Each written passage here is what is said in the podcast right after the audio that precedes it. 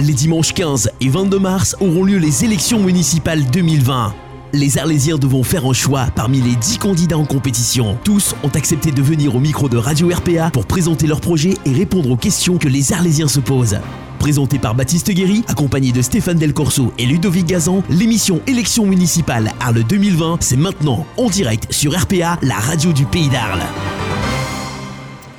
Et bonsoir et bienvenue dans cette neuvième émission des élections municipales d'Arles 2020 en direct sur Radio RPA. Merci d'être toujours si nombreux et de plus en plus nombreux à suivre le live Facebook que vous pouvez partager afin qu'un maximum d'Arlésiens puissent réagir, intervenir ou simplement s'informer sur les propositions du candidat du jour.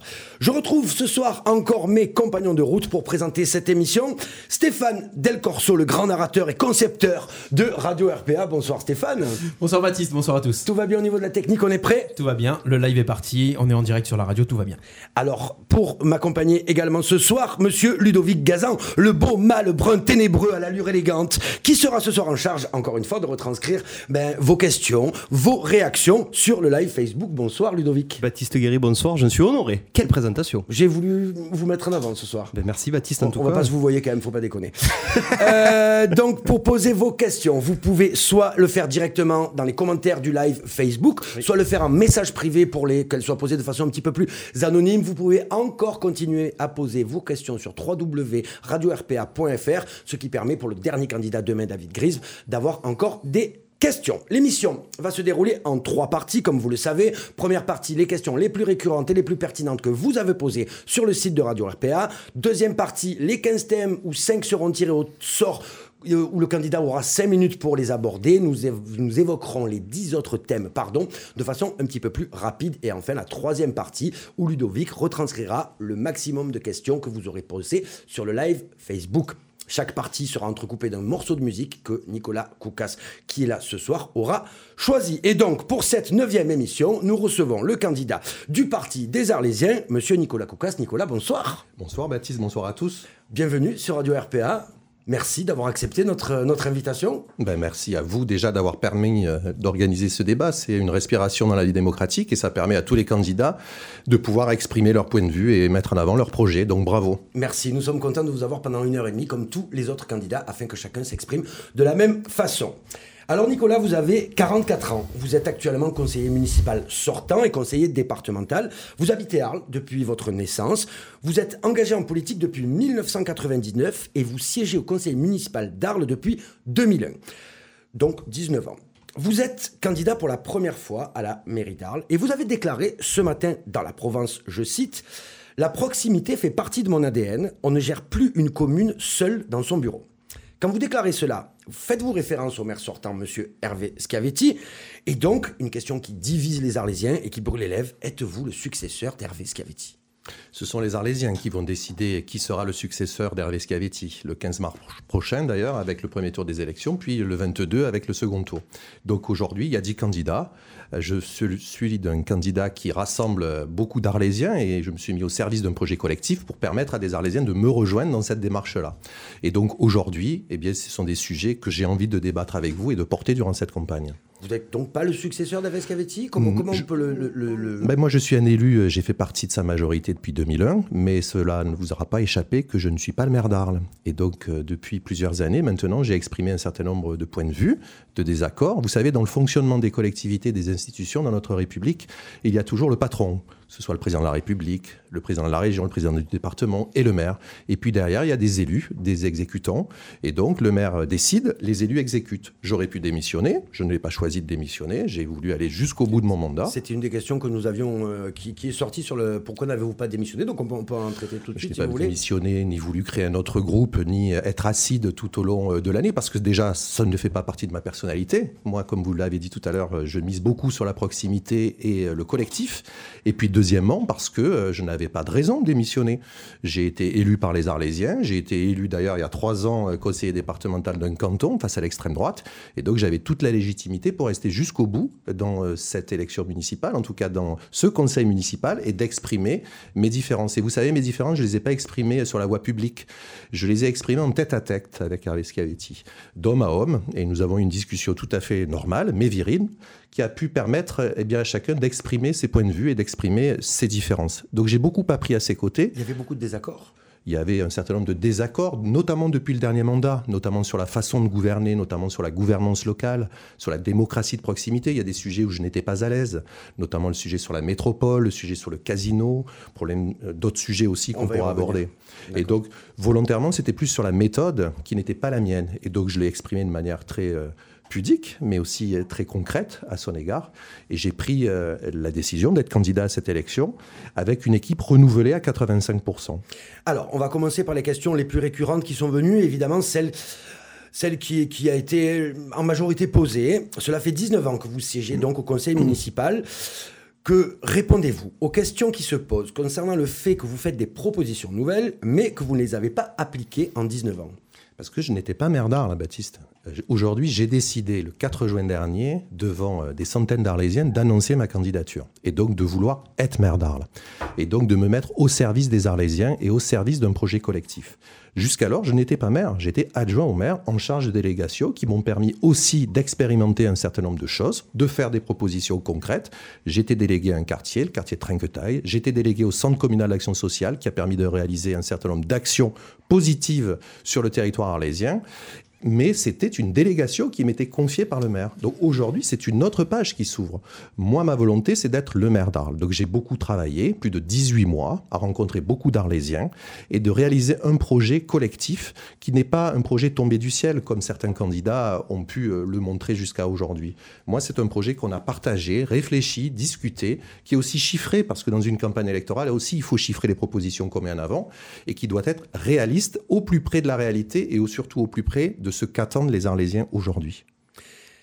Question suivante également, qui a été posée massivement. Vous vous dites un candidat de gauche, mmh. mais êtes-vous, comme les médias vous présentent, le candidat PCF vous avez pourtant d'autres soutiens sur votre liste, on pense notamment au PS ou aux écologistes. Qu'est-ce que vous répondez à ça? Êtes-vous le candidat PCF Quand on voit sur les, sur, les, sur les médias, notamment dans la Provence aujourd'hui, le candidat PCF, qu'est-ce que vous répondez à Je ça? Je suis membre d'un parti politique qui est le PCF depuis 1999. Donc je suis devenu adhérent du PCF parce que j'ai rencontré à l'époque, lorsque j'étais étudiant, des dizaines et des dizaines d'anciens résistants, d'anciens déportés, qui étaient arlésiens et qui étaient communistes, et qui avaient, durant la guerre, fait des choix, parfois douloureux, euh, de s'engager dans la résistance. Et à la fin de la guerre, ils se sont réunis avec le général de Gaulle pour mettre en place le CNR. Et donc ces rencontres avec ces femmes et ces hommes, je pense notamment à Cyprien Piol, qui a été un maire exceptionnel à la Libération, qui était un maire communiste, ça a forgé mon engagement. Et donc je suis resté fidèle eh bien, à ce qu'ont porté ces femmes et ces hommes aujourd'hui. Et aujourd'hui, je suis ouvert à toutes, d'ailleurs, les sensibilités. Vous avez parlé de la gauche, il y a le Parti socialiste, il y a des écologistes qui m'ont rejoint, mais il y a aussi d'autres sensibilités plus centristes et des personnalités qui se retrouvent dans le projet que je veux mettre en place. Et donc pour moi, dans le mot communiste, il y a le mot commun. Et c'est ça qui est important, c'est faire du commun. On voit qu'il y a des candidatures, notamment à Paris. Euh, je crois qu'Anne Hidalgo, elle a appelé sa candidature Paris en commun. Eh bien, moi, c'est un peu ce que je veux faire à l'échelle d'Arles. C'est mettre en commun toutes les forces et toutes celles et tous ceux qui se retrouvent dans cette démarche que je porte. Que je sois communiste n'est pas un frein. Euh, mais moi, j'assume les idées qui sont les miennes, mais je permets aussi à des femmes et des hommes de faire un bout de chemin avec moi, de se retrouver dans cette aventure et surtout d'écrire une nouvelle page pour notre ville. Alors on continue avec, on va attaquer les questions plus précises de, des, internautes qui nous ont donc posé. Et c'est Robin, 30 ans, qui nous dit Pourquoi, monsieur Koukas, n'avez-vous pas donné suite à l'appel du NPA en septembre dernier, entre parenthèses paru dans la Provence et la Marseillaise, qui vous avait demandé en toute légitimité d'initier une rencontre avec toutes les forces progressives d'Arles, politiques, syndicales ou associatives? Mais j'ai répondu à toutes celles et tous ceux qui m'ont interpellé sur ces questions-là, que ce soit le Parti socialiste, que ce soit la France insoumise ne m'a jamais euh, interrogé sur la question. Je n'ai jamais rencontré euh, Christophe Chen. J'ai rencontré les acteurs euh, d'Europe Écologie Les Verts, avec notamment celles et ceux qui portent aujourd'hui cette candidature.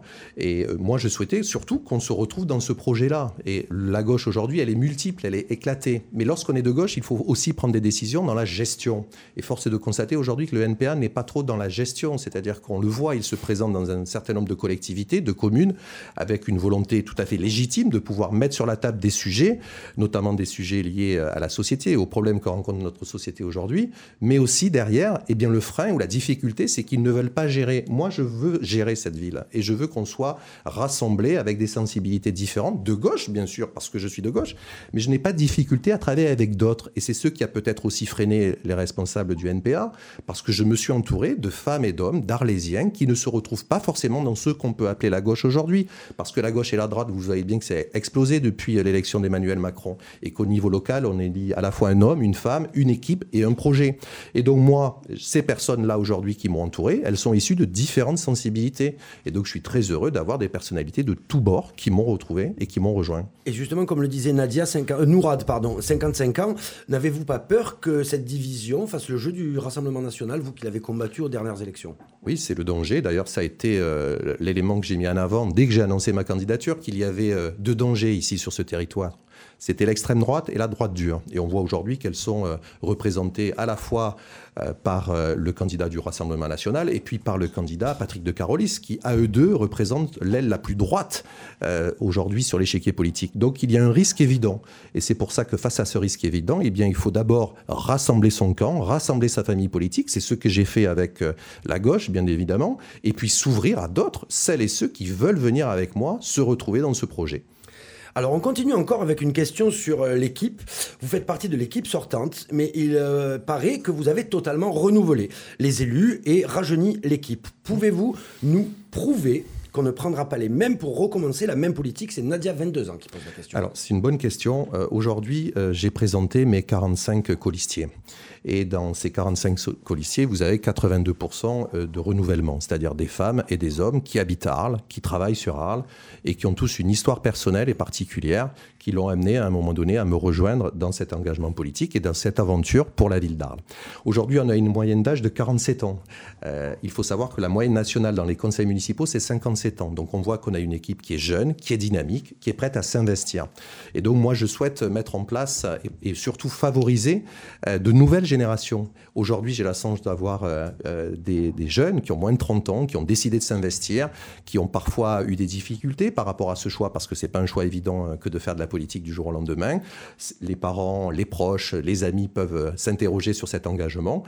Eh bien, moi, je trouve que c'est déjà une première victoire d'avoir permis à des jeunes qui regardaient jusqu'alors l'engagement politique d'une manière un peu particulière, eh bien, d'avoir fait ce choix-là et d'avoir basculé. Et donc, aujourd'hui, oui, l'équipe, elle est totalement renouvelée. Alors, bien sûr, j'ai des objectifs. C'est que je veux à la fois être le maire d'Arles et le président de la communauté d'Aglo. Parce que c'est très important de concilier les deux. Parce qu'au cours des mandats, je me suis rendu compte que le maire d'Arles devait automatiquement être président de la communauté d'aglo parce que toutes les compétences aujourd'hui, en tout cas une bonne partie d'entre elles, sont confiées à la communauté d'aglo, notamment le transport, notamment le développement économique, notamment les ordures ménagères. Et pour cela, il faut que ce soit un Arlésien qui puisse piloter la communauté d'agglomération d'Arles, Crocamargue, Montagnette. D'accord, c'est une annonce forte que vous faites. Euh. Je l'ai annoncé déjà dans la presse euh, parce que certains euh, laissaient croire que je voulais confier la présidence de la communauté d'aglo à quelqu'un d'autre. Non, je l'ai annoncé et de manière très claire, très précise. Euh, en disant que je souhaitais être président de cette communauté d'agglomération et être aussi le maire d'Arles. Non pas pour cumuler, encore une fois, mais il faut bien comprendre qu'aujourd'hui, euh, je prends du temps aussi à expliquer, à être pédagogue au moment de mes réunions publiques que je fais actuellement sur tout le territoire pour euh, justement expliquer aux Arlésiens et eh bien, que les compétences ont évolué, qu'il y a toujours des compétences au sein d'une commune, mais que la communauté d'agglomération prend aujourd'hui une place importante, incontournable. Et donc nous devons, les Arlésiens, et bien faire en sorte de pouvoir animer et présider cette communauté d'agglomération.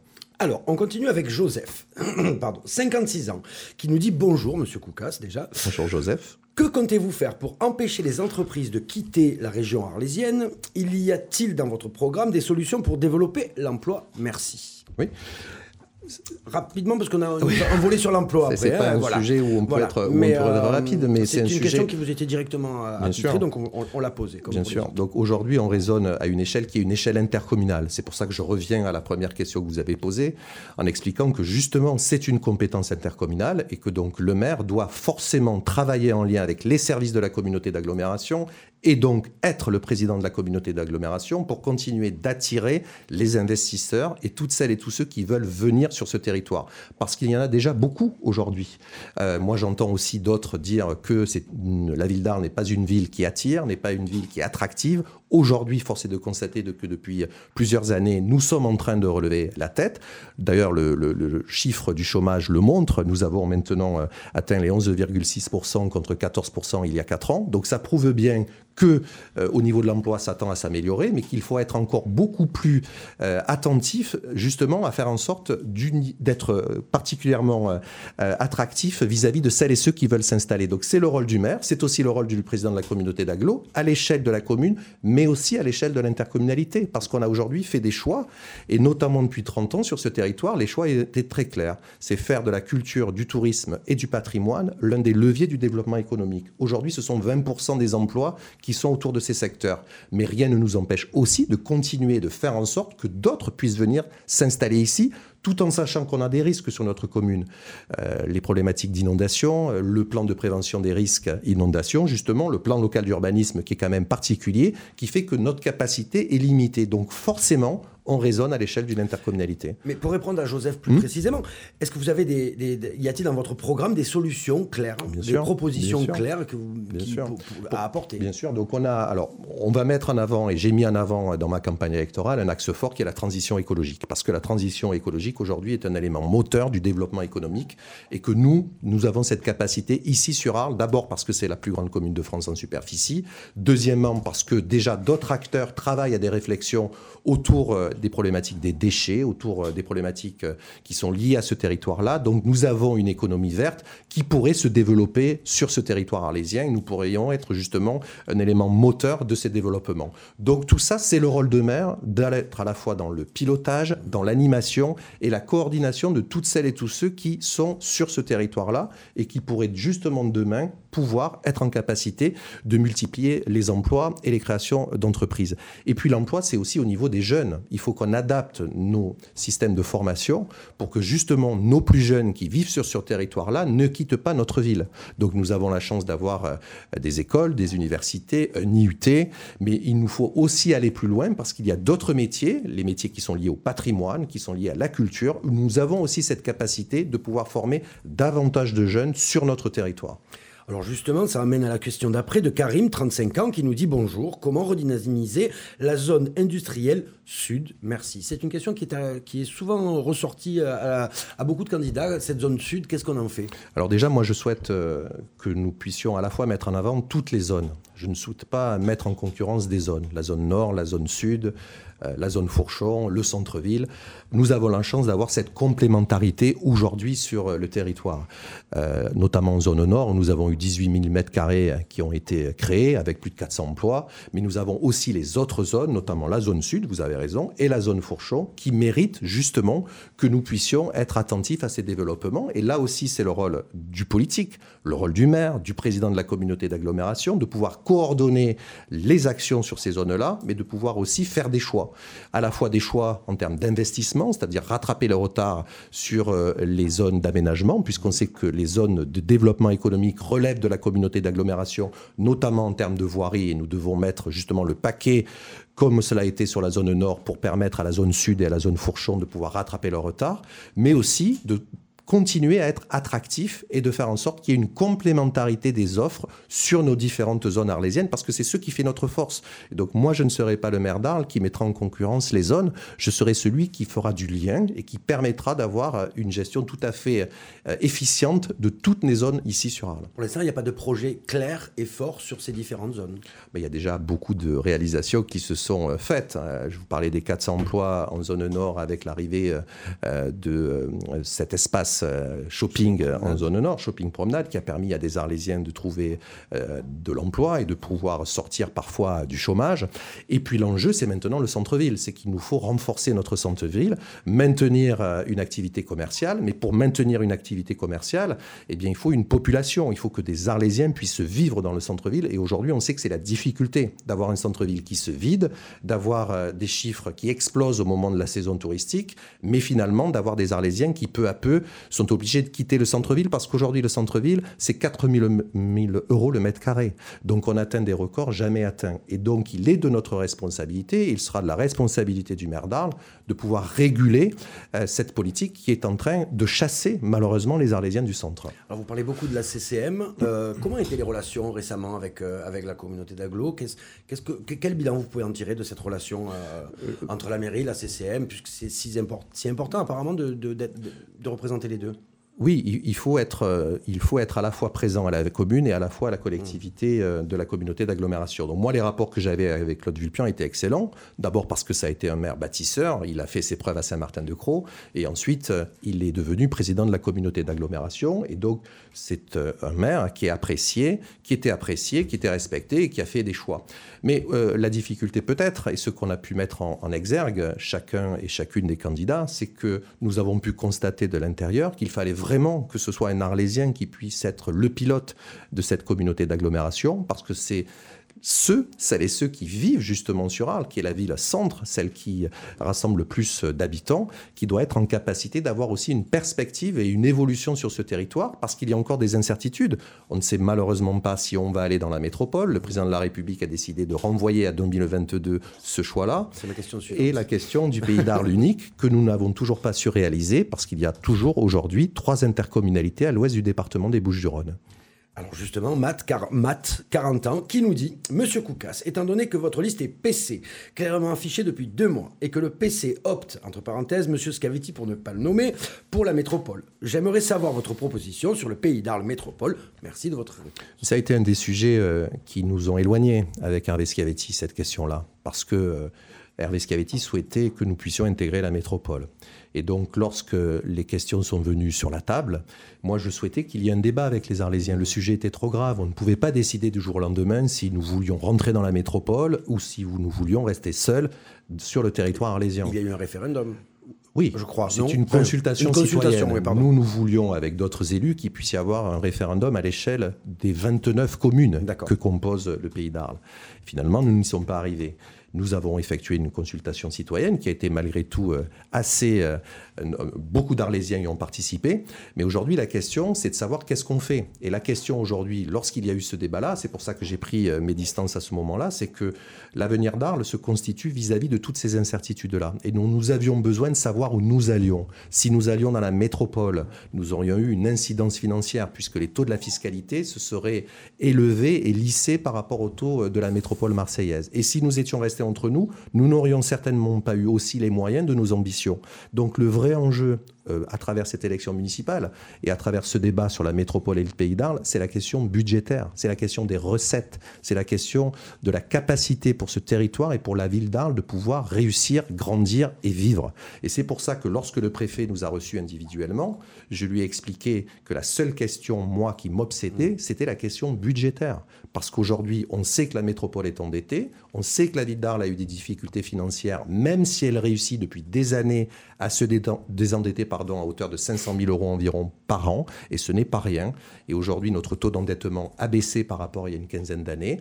C'est la Chambre régionale des comptes d'ailleurs qui le précise de manière très claire lors de ses dernières conclusions. Mais par contre, se pose toujours cette question budgétaire, parce que demain, il nous faut faire des choix, faire fonctionner un service public ou privatiser. Moi, j'ai fait le choix de conserver des services publics parce que j'estime que nous devons, ici sur Arles, avoir des services publics qui réussissent et qui fonctionnent. Donc c'est non à la métropole j'ai dit non à la métropole, oui. Je dis qu'il faut travailler avec la métropole. Et je suis très précis. Mmh. Mais par contre, moi, j'attends que le nouveau préfet, ou en tout cas que le président de la République, puisqu'il a renvoyé à 2022, nous donne à tous les maires du pays d'Arles des éléments précis en termes de recettes fiscales sur ce territoire. Parce que c'est ce qui nous fera pencher sur euh, le sujet euh, d'une communauté d'agglomération unique. On a besoin d'être assuré sur la gestion financière.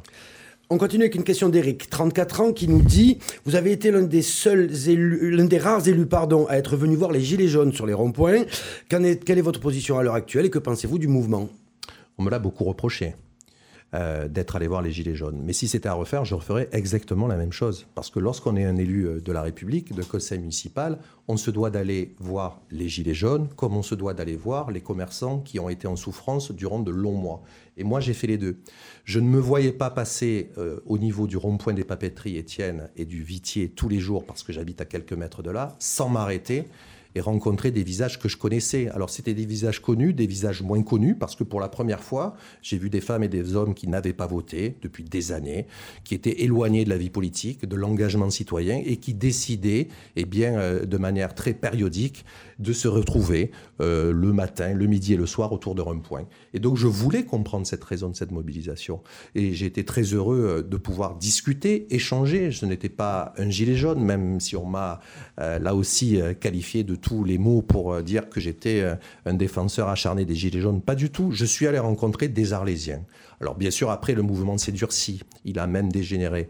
Et donc, euh, il était aussi important pour moi de critiquer celles et ceux, ou en tout cas de dénoncer les actes de violence ou les actes qui pouvaient euh, avoir mis en difficulté certaines euh, personnes ou certains commerçants. Mais par contre, c'était un élément important de la démocratie locale. Et je crois que là, il y a un rendez-vous manqué de la part du président de la République, mais aussi de la part des élus de ce territoire, parce qu'il fallait aussi chercher à comprendre ce qui était en train de se passer. C'était quelque chose de profond qui était pané il y a quelques jours ou quelques vous pensez que ce mouvement a changé des choses en termes de politique locale? En tout cas. Alors, il a changé des choses, oui, parce que je crois qu'au niveau local, on l'a vu d'ailleurs, les décisions du Premier ministre Édouard Philippe ont rapidement euh, évolué après euh, voir que durant des semaines et des semaines, la mobilisation ne baissait pas. Mais au niveau local, ça a surtout mis en avant une autre façon de faire de la politique. Et c'est ce que je mets en avant aussi dans mon projet. C'est un axe fort qui est le volet de la démocratie locale. On ne fait plus de la politique comme il y a 20 ans. Aujourd'hui, c'est fini. On ne gouverne plus seul dans son bureau. On ne peut plus uniquement demander aux Arlésiens de venir tous les six ans votés, c'est fini. Ça ne se passera plus comme ça. Alors moi, ce sont des sujets qui m'ont toujours intéressé, la démocratie participative. Mais je n'étais pas maire, ce n'était pas moi qui faisais les choix. Et donc, euh, il y a un moment donné, le maire a décidé, et c'était d'ailleurs de sa responsabilité, de ne pas mettre en place des budgets participatifs, de ne pas multiplier des conseils de village ou des conseils de quartier. Moi, je trouve au contraire, et c'est pour ça que dans le programme pardon, que je porte, que le volet participation des habitants doit être au cœur de notre politique publique. Et donc, on doit remettre les Arlésiens au centre du jeu. Pour cela, il faut des moyens pour gouverner différemment, pour permettre à des élus de s'engager, mais surtout à des Arlésiens d'être, euh, à un moment, donné, pardon, des acteurs de leur choix. C'est pour ça que je prends un seul exemple. Je veux, dans le cadre euh, de ce programme électoral, mettre en place un budget de 700 000 euros sur la ligne investissement qui permettra à chaque quartier et chaque village de faire des choix sur les priorités qui seront à mener dans leur quartier ou dans leur village. Alors ben forcément, la question qui me vient tout de suite, c'est où, où allez-vous trouver cet argent? Mais ils sont déjà là, si vous voulez, sur la ligne d'investissement que nous avons, même si euh, le budget d'investissement de la ville d'Arles est relativement faible, puisqu'il avoisine les 14 millions d'euros, mais que chaque année, nous avons malgré tout une ligne d'investissement pour nos aménagements, pour nos travaux. Mais ce sont aujourd'hui les élus, les techniciens qui font ces choix. Pourquoi sera, ce serait le rôle euh, d'un élu que de faire des choix sur tel ou tel aménagement dans tel ou tel quartier? Non, moi j'estime que c'est aussi aux populations, aux Arlésiens, de décider s'il vaut mieux réaliser une place comme ici à Montplaisir, puisqu'on n'est pas très loin de Montplaisir, plaisir euh, sur la place Félix Eboué, ou d'en faire une autre aux Aliscans, ou d'en faire une autre en Trinquetaille. Donc il faut rénover complètement le réacteur municipal, parce que ça demande aussi une volonté politique. Ça demande aussi à ce que les techniciens s'adaptent au positionnement politique du maire. Et c'est ce que je souhaite faire aujourd'hui. Alors, dernière question, elle nous vient de Paul, 36 ans et demi, il a marqué, donc euh, on embrasse Paul. Quelles seront vos toutes premières mesures si vous êtes élu? Elle est revenue souvent. Oui, elle, est, revenue à chaque candidat et c'est apparemment c'est important de savoir les premières.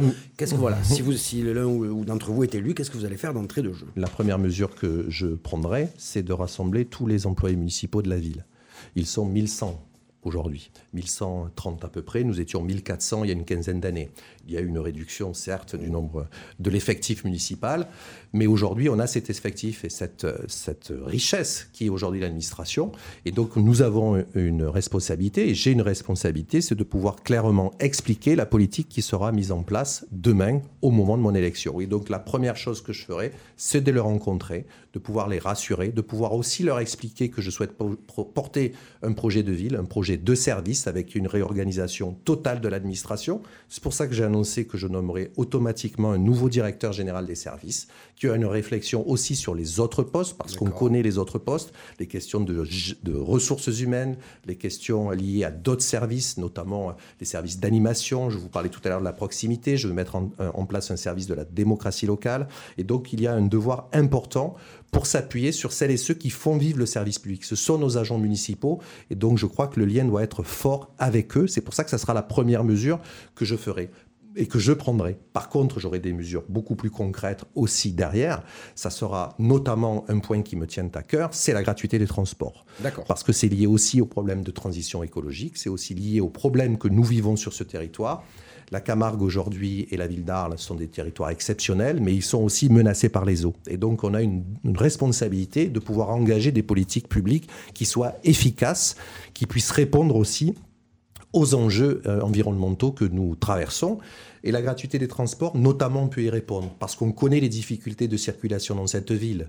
On voit bien que, notamment l'été, aujourd'hui, nous traversons euh, la ville, il y a quasiment plus de 800 000 visiteurs euh, qui visitent les monuments. Alors ça nous apporte des recettes, hein, environ 2 millions et demi de recettes, mais que du coup on a des difficultés pour stationner, pour circuler. C'est pour ça que là aussi je mettrai en place des mesures efficaces. Je veux re revenir sur la gratuité entre midi et deux pour permettre aux Arlésiens, lorsqu'ils veulent venir en centre-ville, de pouvoir se garer entre midi et deux. Ça sera gratuit, mais ça a un coût aussi. C'est-à-dire qu'il faut systématiquement chiffrer, budgéter les choix que nous portons. Et moi, dans le programme que j'ai essayé, euh, que j'ai travaillé avec les Arlésiens, systématiquement nos actions sont budgétées réfléchies et elles doivent s'adapter à la réalité du territoire. Ça peut se faire avant l'été, ce genre de proposition? Bien sûr, bien évidemment. Alors, euh, à la fois revenir entre la gratuité entre midi et deux, oui, c'est une décision euh, euh, qui se fera lors d'une séance du conseil municipal, qui permettra de revenir sur euh, les décisions qui sont aujourd'hui en œuvre, puisqu'on sait qu'aujourd'hui euh, c'est payant entre midi et deux. Mais aussi l'enjeu qui sera demain, c'est de réfléchir justement euh, euh, par rapport à ces changements climatiques que nous vivons, et bien à trouver eh bien, des actions réalistes qui puissent justement répondre à toutes ces difficultés. Merci Nicolas Koukas pour cette première partie d'émission avec les questions les plus récurrentes et les plus pertinentes que nous avons eues sur le site www.radio-rpa.fr. On va faire une petite pause musicale avec Stéphane. Les Gypsy Kings Les Gypsy Kings. Nicolas Koukas, pourquoi les Gypsy Kings? Et quel morceau? Bailame. Bailame. Oh Bah, les Gypsy Kings parce que euh, quand on est euh, en vacances, qu'on voyage, quand on attend les Gypsy Kings, on entend Arles. Et donc pour moi, c'est une source de respiration quand euh, j'entends les, Gypsy Kings. En plus, ce sont euh, des personnes que je vois puisqu'ils habitent pas très loin de là où j'habite. Là, actuellement, ils sont, sont en tournée en Arabie Saoudite d'ailleurs. Ils vont revenir euh, la semaine prochaine. Et puis, euh, eh bien, c'est Arles, les Gypsy Kings. Donc c'est la fête, c'est la feria, c'est le collectif et la communauté. Alors on écoute les Gypsy Kings Bailame tout de suite et on se retrouve dans quelques minutes pour la deuxième partie avec les 15 thèmes proposés à Nicolas Koukas. Merci, à tout de suite. Élection municipale 2020 sur Radio RPA.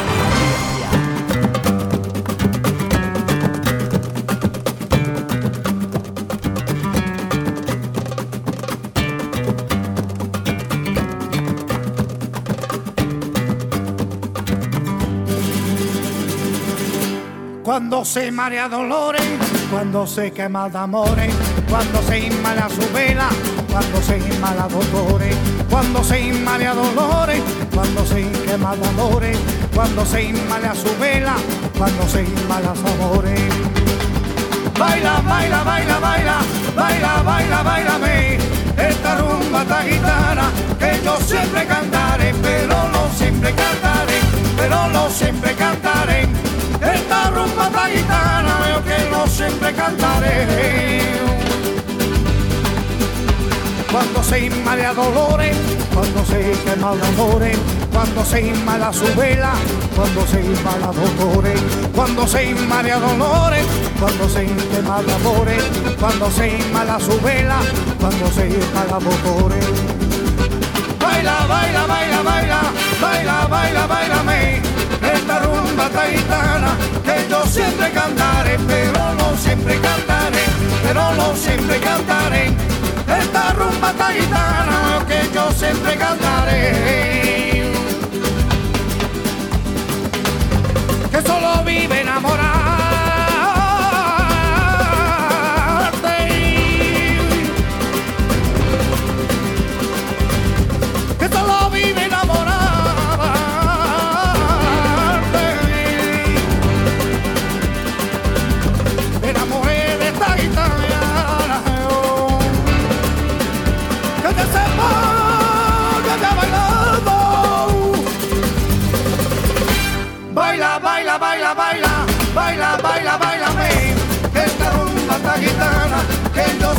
cantare, pero no siempre cantaré, pero no siempre cantaré. Esta rumba tan gitana que yo siempre cantaré.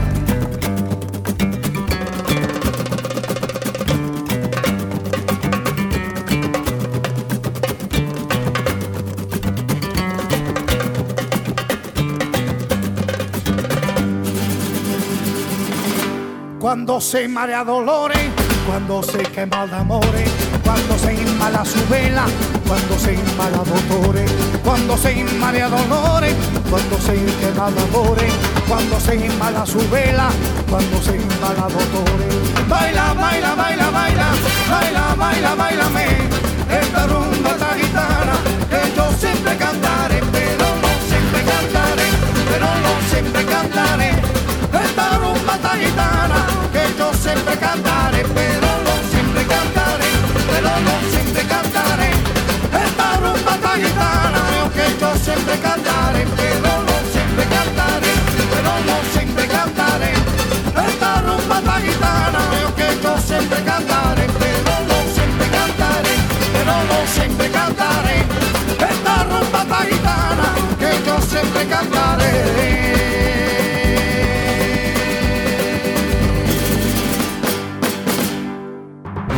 Élection municipale 2020 sur Radio RPA.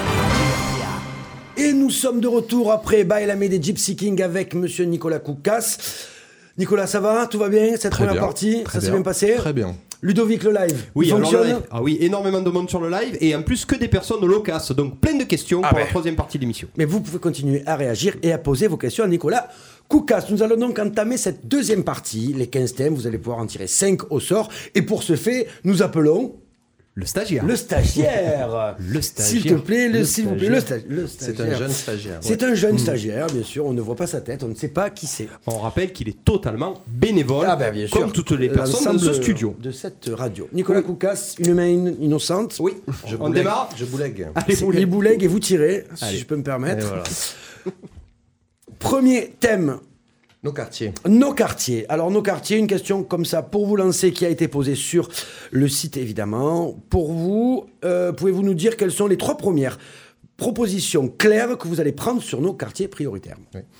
À vous. Aujourd'hui, on a un taux de chômage, je vous le disais tout à l'heure, qui baisse. Il est de 11,6. Malheureusement, dans nos quartiers, ce taux de chômage est encore trop élevé. Il dépasse d'ailleurs souvent les 35-36% euh, dans les quartiers populaires, notamment euh, dans le quartier de Bariol ou dans le quartier de Griffeuil. Donc on a là aussi une responsabilité politique, même si les compétences ne sont pas euh, portées uniquement par le maire et par la communauté d'agglomération. Mais par contre, nous devons réagir et porter un projet politique très fort, notamment parce que nous avons la chance dans nos quartiers d'avoir des centres sociaux, des maisons de services publics, et que ce soit à l'intérieur de ces bâtiments ou que ce soit aussi dans des locaux associatifs, il faut que la puissance publique soit forte, elle soit lisible, et que nous puissions porter des projets pour faire en sorte de rassembler celles et ceux qui habitent sur place et de proposer des actions. C'est pour ça que moi je souhaite que nous puissions travailler vraiment main dans la main avec les centres sociaux pour euh, être au plus près des réalités, pour que nous puissions accompagner les jeunes qui sont en difficulté, de les aider à réaliser des CV, de rapprocher aussi les entreprises et les employeurs pour qu'ils viennent dans les quartiers,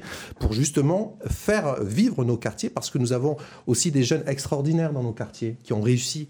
Et, et tous ces jeunes qui sont là doivent avoir un regard particulier de la part du politique. Et c'est pour ça qu'aussi en parallèle, puisque je parle de la jeunesse, je veux mettre en place au sein des locaux de l'auberge de jeunesse, puisque nous avons la chance sur Arles d'avoir une auberge de jeunesse. Effectivement. Ce sont des locaux qui sont municipaux depuis 60 ans. C'est une fédération nationale qui gère cette auberge de jeunesse. Mais nous pouvons aussi avoir une réflexion différente quant à la gestion de cet équipement pour que justement les Arlésiens et les jeunes puissent s'approprier ce bâtiment.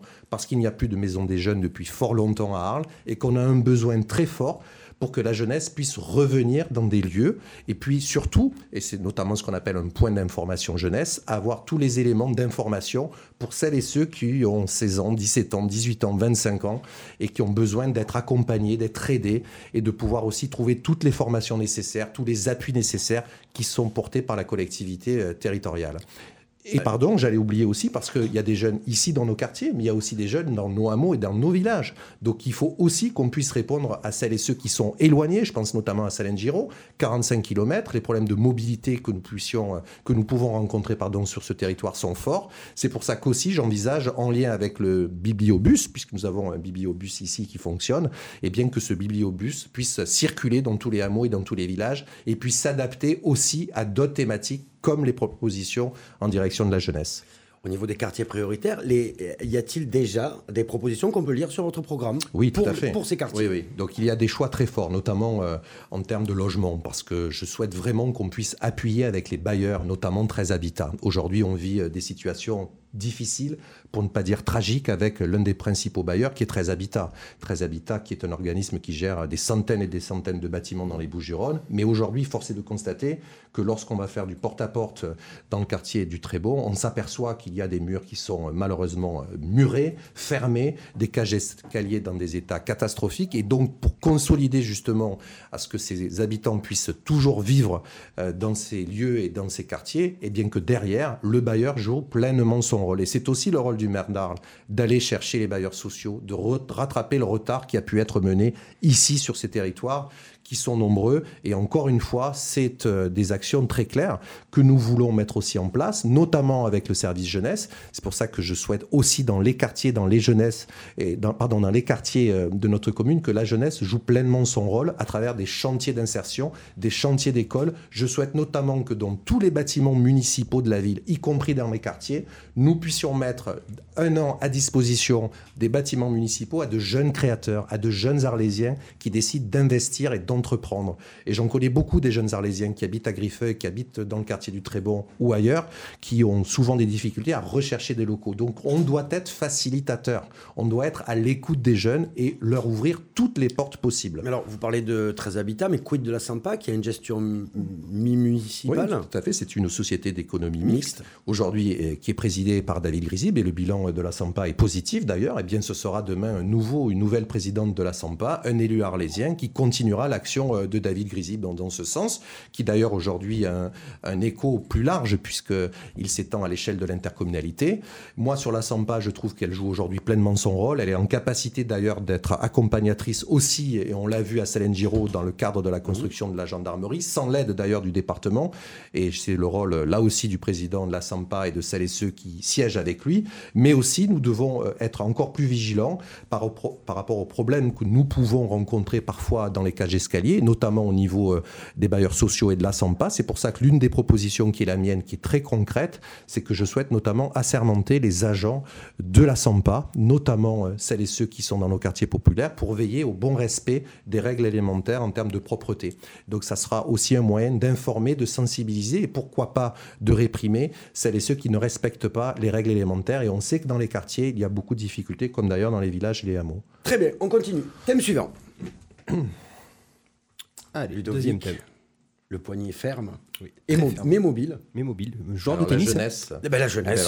on, a, achète cette jeunesse, Nicolas Koukas. Justement, la jeunesse, c'est pour ça que. Comment la euh, rend plus forte Voilà, alors c'est pour ça que j'ai insisté sur euh, le rôle du politique euh, dans la capacité qui est la sienne de pouvoir proposer des actions en direction de la jeunesse, avec des actions très concrètes. C'est pour ça que je vous parlais de l'auberge de jeunesse, parce qu'on a besoin aujourd'hui à Arles d'un lieu qui permette aux jeunes de pouvoir se rassembler, mais aussi trouver toutes les informations nécessaires. On ne le trouve pas aujourd'hui. Les jeunes se rassemblent au pub le soir. C'est le seul endroit où ils peuvent se retrouver. C'est pour ça que moi, je porte ce projet de rénovation de l'auberge de jeunesse, qui restera d'ailleurs une auberge de jeunesse et qui continuera à recevoir des jeunes qui viennent du monde entier, mmh. mais qui permettra de faire du collectif aussi, c'est-à-dire qu'ils permettront de rencontrer des Arlésiens qui viendront là pour trouver eh bien, des éléments sur des formations particulières, sur des informations de la vie de la cité, sur les animations proposées tout au long de l'été. Ça, c'est un point important que nous mettrons en place. Et puis des actions plus festives, parce que je vous parlais du pub, mais aussi il faut que les Arlésiens et les jeunes Arlésiens puissent sortir. Et je souhaite, et c'est aussi... ils sortent tard. Euh, comme les moins jeunes d'ailleurs. Oui, mais on a eu beaucoup de questions sur la fermeture tardive des établissements aussi d'ailleurs. Euh, et c'est un point aussi important. Mais sur, euh, sur l'animation et notamment sur les actions que nous pourrions proposer pour les jeunes, là aussi j'ai une proposition forte, c'est-à-dire que je souhaite que nous puissions nous réapproprier le Rhône. Aujourd'hui, nous avons ce magnifique fleuve qui traverse notre ville. Nous y avons un site, les papeteries Étienne, avec déjà des acteurs qui s'y sont regroupés. Mais nous aurions la capacité, notamment avec Ilotopie, qui viennent s'installer à quelques mètres de là, de pouvoir travailler à la réalisation d'une péniche festive qui permette justement aux jeunes de pouvoir se rassembler euh, sur cette péniche nous n'aurions pas les problèmes de nuisance sonore que nous retrouvons justement beaucoup, dans beaucoup d'endroits de notre commune. C'est pour ça que là aussi, sur les questions de nuisance sonore, qui sont des éléments forts important. Et lors de la campagne électorale, j'ai rencontré beaucoup d'Arlésiens qui m'ont interpellé sur cette question. Je nommerai un élu référent à la vie nocturne, qui sera le lien entre la municipalité, les commerçants et la population sur le territoire pour justement faire du lien et que nous puissions avoir cette charte qui soit respectée euh, dans la mesure du possible, bien sûr, parce que nous sommes une ville festive. On sait que l'année en période estivale. Il y, a des gens qui se plaignent du bruit le soir. Bien sûr, notamment l'été, notamment euh, même actuellement, on a beaucoup de plaintes d'Arlésiens qui se plaignent de la nuisance sonore parce que des restaurants restent peut-être un peu trop ouverts, parce qu'il y a de la musique, et puis parce qu'il y a un phénomène, et j'en ai pas parlé, mais c'est le phénomène euh, Airbnb aujourd'hui, qui est en train d'exploser dans notre territoire, sur notre commune.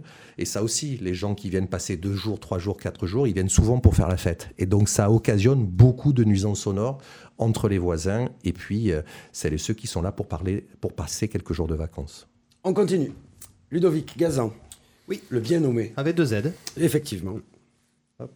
Allez, le troisième thème. La ville du futur. La ville du futur. Comment on l'imagine, Nicolas Koukas, dans votre parti des Arlésiens La ville du futur? Une ville euh, où euh, la façon de gouverner ne sera plus la même et je l'évoquais tout à l'heure, on ne peut plus faire de la politique comme avant. Et donc la ville du futur, à mes yeux, c'est une ville où il y a une participation forte des Arlésiens, des citoyens à la vie de la cité. Ce ne peut pas être que les élus qui décident, encore une fois, lors des conseils municipaux, des choix stratégiques, bien sûr, parce qu'il faut avoir une vision, il faut avoir une stratégie lorsqu'on veut être maire d'Arles mais dans euh, la vie de tous les jours, dans les choix qui sont proposés, moi je souhaite que les Arlésiens redeviennent au cœur du dispositif politique et au centre de la question de la gouvernance locale.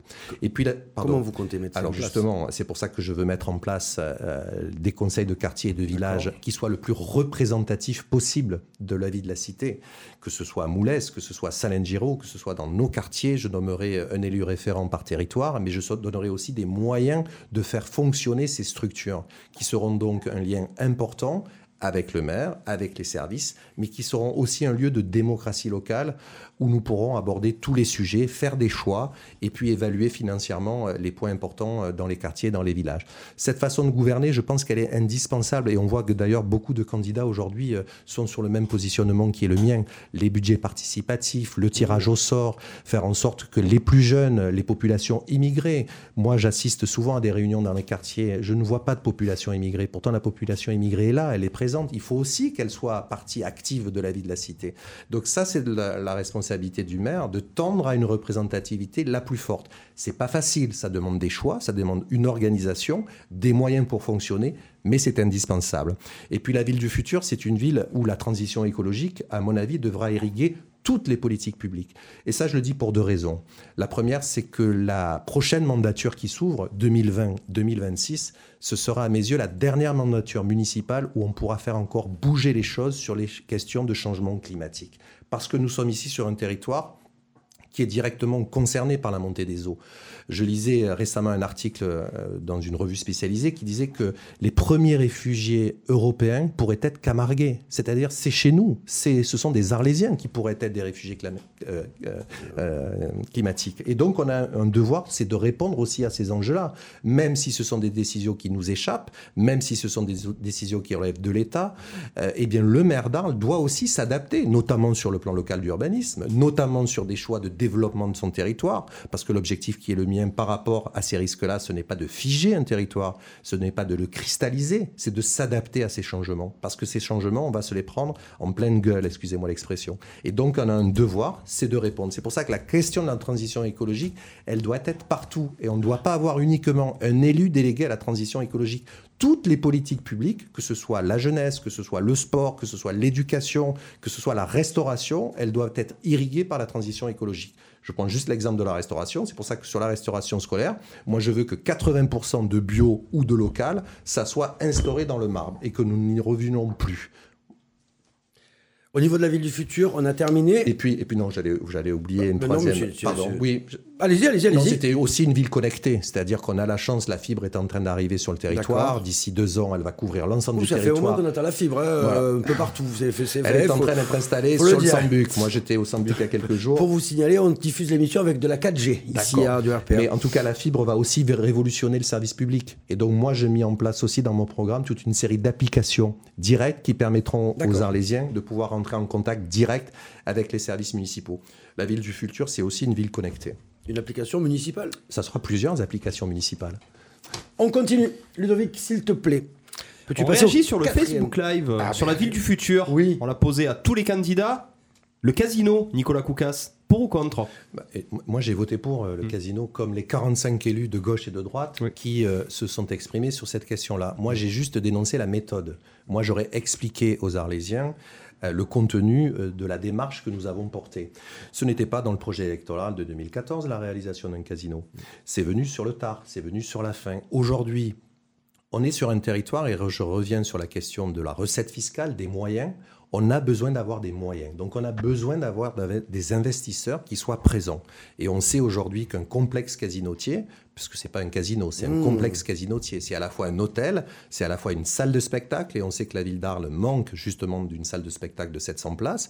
C'est aussi un restaurant, c'est aussi de l'emploi, 200 à 250 emplois qui seraient créés, et puis c'est aussi des recettes fiscales, parce qu'on sait qu'un casino, eh bien ça doit, par rapport au cahier des charges qui est signé avec le prestataire qui sera retenu, rendre annuellement un certain nombre euh, de millions d'euros qui avoisinent entre 2 et 4 millions d'euros. Donc on a aussi du coup ces recettes qui vont faire vivre la vie de la cité, notamment en termes de voirie, notamment en termes de propreté ou notamment en termes de sécurité, parce que ce sont des sujets aussi cruciaux pour le quotidien des Arlésiens. Mais pour avoir un service public efficace, il nous faut des recettes et le casino est aussi un bon moyen d'avoir des recettes supplémentaires pour notre collectivité. Mais je pense que Florine a eu sa réponse. Quatrième thème, Allez. tiré par Nicolas Koukas de la main gauche. L'économie. Économie. Économie, économie. Est-ce que ben, c'était la question était sur le casino, forcément. donc c'est euh, aussi de favoriser euh, l'émergence d'une filière euh, et on en a parlé tout à l'heure d'une filière économique autour de l'environnement, autour de la transition, mhm. parce qu'on est sur un territoire euh, où nous sommes en capacité d'être innovants, d'être force de proposition. Et je parlais tout à l'heure de toutes les initiatives qui sont portées par beaucoup d'acteurs. Donc c'est pour ça que le rôle du maire d'Arles et du président de la communauté d'Aglo, c'est d'être rassembleur, de rassembler toutes les initiatives et toutes les activités économiques et d'être toujours celui qui soit en capacité aussi d'attirer. Mais je suis amusé quand j'entends d'autres candidats dire qu'il euh, n'y aurait pas d'investisseurs sur Arles. On a déjà des dizaines et des dizaines d'investisseurs, d'acteurs privés qui ont fait le choix de venir s'installer à Arles depuis fort longtemps. C'est le cadre de Maya Hoffman, bien évidemment. C'est Liu Fan, euh, cet artiste coréen qui s'installe dans la rue Vernon. C'est le cadre aussi de la fondation euh, Fragonard qui va s'installer euh, à quelques pas de la rue de l'Hôtel de Ville. Et il faut, il faut aussi derrière et eh bien, être force de proposition sur d'autres acteurs économiques. Ce ne sera plus forcément des industriels. Là, voilà. tout ce que vous citez. J'allais faire le lien. C'est pour ça que j'allais dire, j'allais faire le lien entre le développement d'une économie culturelle, parce que ce sont des choix qu'on a faits. Il y a 30 ans, Jean-Pierre Camoin Michel Vauzel et Jacques Perrault ne se sont pas trompés. Et nous avons tous continué ce choix-là de faire de la culture, du tourisme et du patrimoine un des leviers du développement économique. C'est 20% des emplois aujourd'hui sur Arles. C'est pas innocent. Par contre, nous pouvons aller au-delà. Mais J'entends dire que certains candidats voudraient faire venir des industries. C'est illusoire de faire croire à des Arlésiens que des industries, comme nous avons pu avoir il y a quelques années, comme les papeteries Étienne ou, d'autres euh, industries sur Arles, euh, reviendraient s'installer. On le voit que ce n'est pas possible, ça ne se fait pas comme ça. D'abord parce que le territoire est figé, aujourd'hui par une réglementation qui est le plan local d'urbanisme, mmh. et nos fonciers sont aussi limités dans ce domaine-là. Mais voilà, mais les entreprises et les acteurs qui s'installent à Saint-Martin-de-Croix, c'est aussi bénéfique pour les Arlésiens, bénéfique pour les Arlésiens, puisque nous sommes dans la communauté d'agglomération. Donc les recettes de celles et ceux qui s'installent à Tarascon ou à Saint-Martin, eh bien ça va dans le pot commun de la communauté d'agglomération, donc aux Arlésiens. Et donc chaque année, il y a un versement annuel qui est donné à la commune, et notamment à notre commune d'Arles, qui revient des acteurs économiques qui s'installent un peu partout, notamment à Tarascon et notamment. C'est transparent. Mais bien évidemment. Ces chiffres sont transparents. Bien évidemment, bien évidemment. Et j'irai plus loin, mais je, veux dire juste un point par rapport à ça, c'est qu'il faut aussi qu'on soit innovant. Notamment, je prends un exemple qui est les papeteries Étienne. On a sur les papeteries Étienne 12 hectares. Mmh. On a une capacité et une possibilité de bâtir puisque les droits à bâtir sont ouverts jusqu'à 2024. Donc jusqu'à 2024, nous avons la capacité de développer des réalisations et d'accueillir des entreprises. Et je crois que sur les papeteries Étienne, nous pouvons tout à fait être dans la mixité. tout à fait être dans la mixité, parce qu'aujourd'hui, il y a des choix, c'était de faire de l'économie créative, mais qu'on peut aussi, et c'est pour ça que c'est un projet que je porte, pouvoir réhabiliter la halle qui avait été détruite, celle qui était en zone nord, et d'en faire un lieu qui soit pluridisciplinaire, où nous pourrions avoir plusieurs activités au sein de cette halle, à, à Trinquetail, notamment sur les papeteries Étienne. Ou pourquoi pas recevoir d'autres acteurs qui souhaiteraient s'investir. Je vous parlais tout à l'heure des problématiques de déchets, parce que ce sont des sujets aussi importants qui sont sur la table, où il y a une économie autour du déchet qui reste à développer. Et ici encore, on doit être innovant. Dernier petit point, Ludovic Gazan, que nous allons. Enfin, un petit point, dernier Grand grand point. point. que nous allons développer. On a attaqué les 10 questions. On est bien dans le timing, non, Ludovic? On est parfait. Alors la propreté. La propreté, la propreté. Propreté, santé. On a rassemblé un petit peu les deux. Et euh, à chaque fois, et on les embrasse à chaque fois, l'hôpital est en crise. Si vous êtes élu, et vous êtes à l'heure actuelle élu, mais si vous êtes élu maire d'Arles, que ferez-vous pour cet hôpital et pour notamment ce service des urgences qui est, qui est, qui est en grève et en, et en colère et... Moi, j'ai été, euh, dès le début de la mobilisation, aux côtés de celles et ceux qui euh, ont exprimé un sentiment de malaise, notamment aux urgences. Euh, et donc, je crois qu'il faut le redire, même si euh, les compétences ne sont pas que des compétences communales, et on sait bien que d'autres acteurs, comme l'Agence régionale de santé, euh, interviennent, mais que le rôle du maire, il est aussi d'être aux côtés de celles et ceux qui travaillent dans un hôpital comme celui de l'hôpital Joseph Imbert, qui est un hôpital public. Et sur les questions de santé, moi, je suis très heureux d'être accompagné de quelqu'un qui va m'apporter beaucoup dans cette campagne électorale et qui, si demain on est élu, mettra en œuvre un certain nombre d'actions innovantes. C'est le docteur Bonnet, qui est chef du service pneumologie à l'hôpital d'Arles, qui a pris sa retraite il y a quelques mois, qui est une personne très connue sur Arles, qui est reconnue aussi par ses travaux, par ses actions. Et donc, nous travaillons ensemble sur les problématiques de santé, notamment à la réalisation eh bien, d'un bus médical itinérant. Pourquoi? Parce que c'est la plus grande commune de France, parce qu'on a des, mé- des médecins qui sont en train de partir à la retraite. Certains vont bientôt partir dans 2, 3, 4 ans. Et donc, il nous faut anticiper ce départ, sans quoi nous aurions des déserts médicaux en pleine Croix et en pleine Camargue. Donc, d'un côté, renforcer euh, les, les actions et celles et ceux qui sont présents, notamment dans les quartiers. On sait parfois aussi qu'il y a des difficultés. Je pense notamment au quartier du Trébon, où il y a une pénurie de médecins forte. J'en discutais avec la pharmacie Sanchez il y a quelques jours. Mais aussi dans les territoires ruraux, que ce soit à Mastibert, à Salengiro. Et donc, la capacité d'être innovant en la matière, notamment à travers la réalisation d'un bus médical itinérant, serait un moyen, je dirais, novateur et efficace pour pouvoir lutter. Alors ça ne se fera pas du jour au lendemain, ça se chiffre et nous l'avons chiffré, nous y avons travaillé et Dominique Bonnet y travaille ardemment avec notamment euh, l'Agence régionale de la santé. Alors, je reviens sur l'hôpital et sur le service de, de- des urgences. Oui. Que on a lu et vu que vous aviez rencontré euh, le directeur de l'hôpital à ce sujet. Pourquoi vous n'avez rien fait? Pourquoi ce n'est pas, ça n'a pas avancé? Mais parce que déjà, c'est pas une compétence, euh, vous le savez, euh, qui est municipale. Euh, Le maire. Le maire est président, bien sûr, le maire en est président, mais les décisions, euh, le rôle du maire est plutôt un rôle d'animateur. Et on sait qu'il y a d'autres financeurs qui sont réunis autour de la table et ce sont bien souvent des chambres d'enregistrement plutôt que des lieux plus politiques comme un conseil municipal qui permet là de faire des choix. Là, malheureusement, on a autour de la table beaucoup d'acteurs, beaucoup de financeurs qui sont indispensables à la vie d'un établissement, mais le rôle du politique, il est assez limité sur ces questions-là. Par contre, certains élus et certains de mes collègues élus n'ont pas fait le choix de se mobiliser.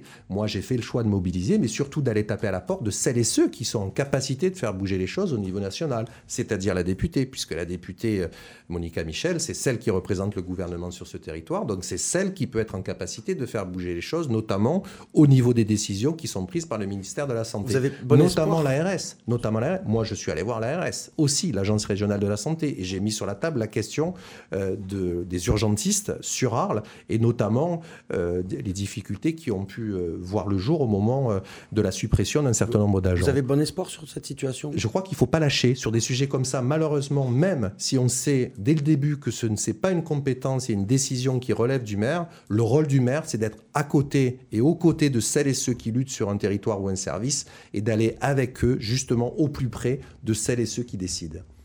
Propreté pour la santé, propreté. La ville est-elle sale, Nicolas Koukas? Alors aujourd'hui, euh, force est de constater que dans toutes les réunions publiques que je peux faire, le On sujet de la propreté, c'est le premier euh, sujet qui vient sur la table. Très souvent. Et donc, il y a des choix important à faire en ce domaine, qui relève à la fois de la ville, puisqu'on a une, une, particularité quand même aujourd'hui. On a un service qui est le service nettoiement, c'est-à-dire les balayeurs que vous voyez dans la rue, qui sont aujourd'hui un service qui est communal. Et de l'autre côté, nous avons un service intercommunal avec les ordures ménagères. Et moi, je souhaiterais que nous puissions avoir un service public qui soit unique, intercommunal bien sûr, parce que ça permettrait d'être au plus clair vis-à-vis des incertitudes et des questionnements des Arlésiens qui se posent beaucoup de questions.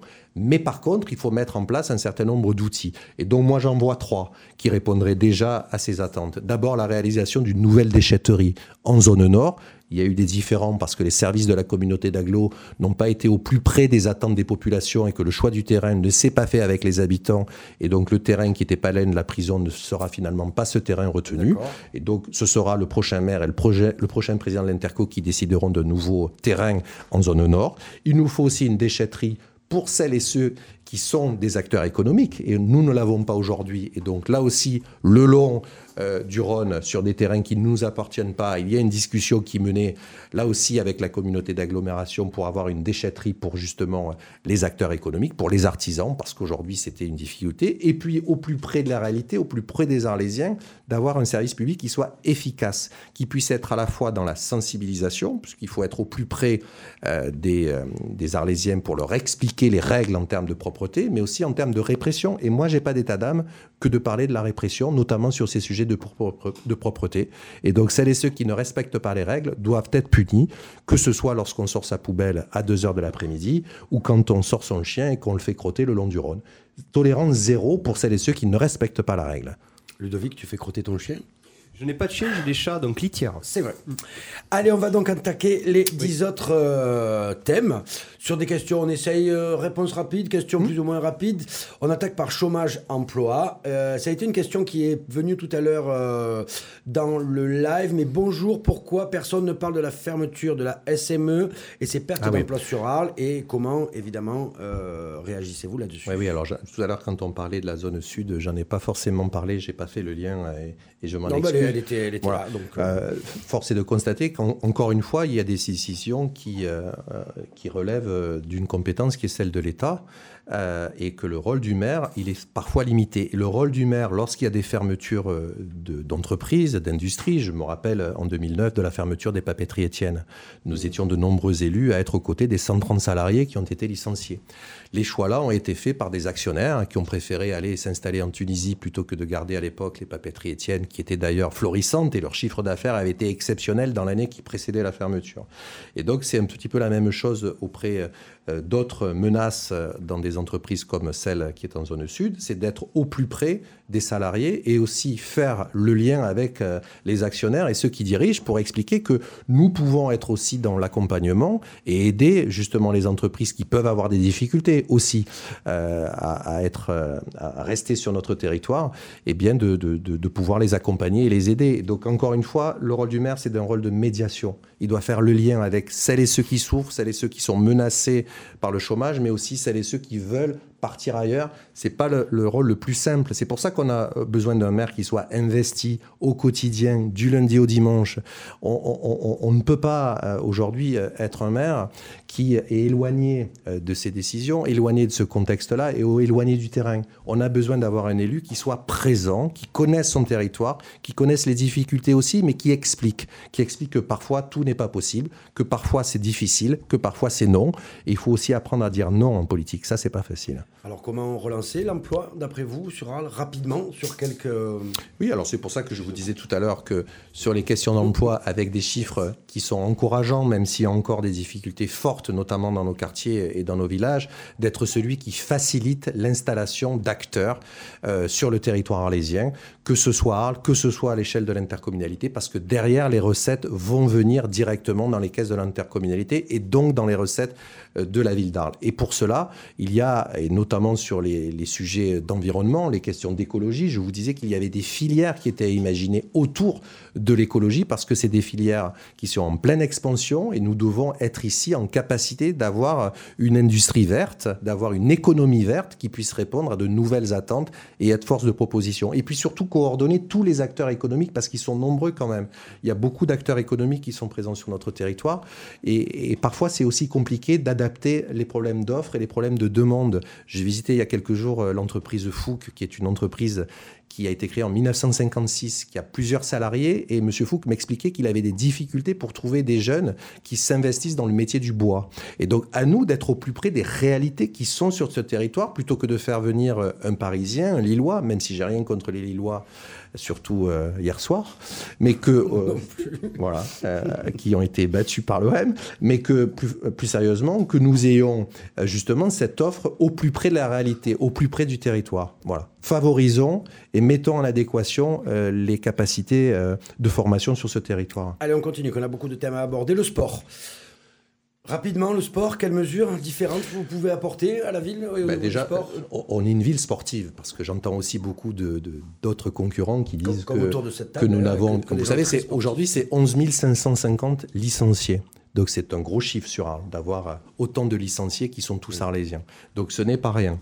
Il y a eu un certain nombre de réalisations qui ont été faites au cours notamment de, ce dernier mandat. Il y en a eu deux, c'est-à-dire le complexe Van Gogh avec quasiment 2 millions d'euros, et puis le réaménagement de la piscine Berthier en zone nord avec 800 000 euros. Maintenant, il faut qu'on puisse rattraper aussi le retard.